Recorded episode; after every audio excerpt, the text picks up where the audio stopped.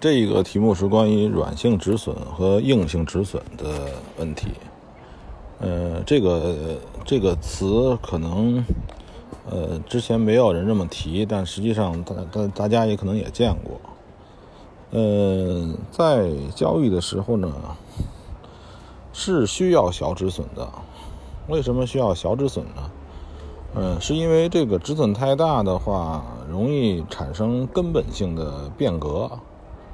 你说哭嚓一下子上来，哭嚓一下下去。你要是止损小太小，就是止损的止损太大的话，你可能容易让惯性根本就让你的止损无法执行，对吧？这就是说止损大大了的的危害。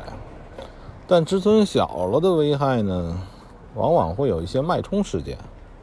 就是说，一个事情发生，然后让价格忽然蹭一下，动一下，但这个时间只限于很短的时间发生了一些一些小事件，对吧？但是它并没有改变呃趋势本身。像这种脉冲事件，在某些产品上还是非常多的，所以你用小止损。这个脉冲事件就会容易把你的止损打掉，然后还回来，一点都不差。所谓的脉冲事件，所以呢，我有一种方法，就是一种叫软止损和硬止损的方式。所谓软止损，就是说心理止损，这个东西心理独立止损，然后那个你好，然后这个，然后在这个软止损的时候呢。并不设在什么上边设在什么上面的话，可能就会被脉冲事件所抨击，就是所打到。呃，硬止损呢是一个实质上面的一个硬性止损。这个硬止损呢，就是比如说为了防止什么事件发生呢？这种啊天鹅事件、黑天鹅事件，其实呢就是搁的。非常大一点儿，一个绝望点。你比如说，欧美搁个三百点以上，啊，三百点左右的时候，你可以在这场割一个硬性止损。我现在这呃的止损都是这种止损，就是说看到稍微行情不对，我就跑掉。但是呢，这种跑掉呢，我要防止有脉冲事件发生。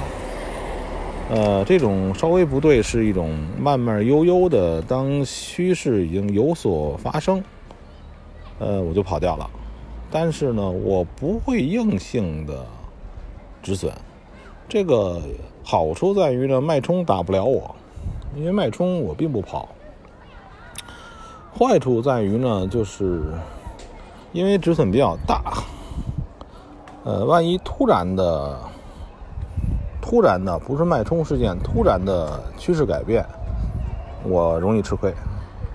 所以原则上是我用小仓位，小仓位盈利之后，已经产生盈利了，那我就会把止损调到入场位置附近，不要让这种盈利单再亏回去。当然不能说盈利一点点啊，怎么也得盈利个三五十点以上。这种方式很好，嗯，结合着前面我说的那个“炒”这个字儿的精华，你再用这种软硬止损，基本上很舒服。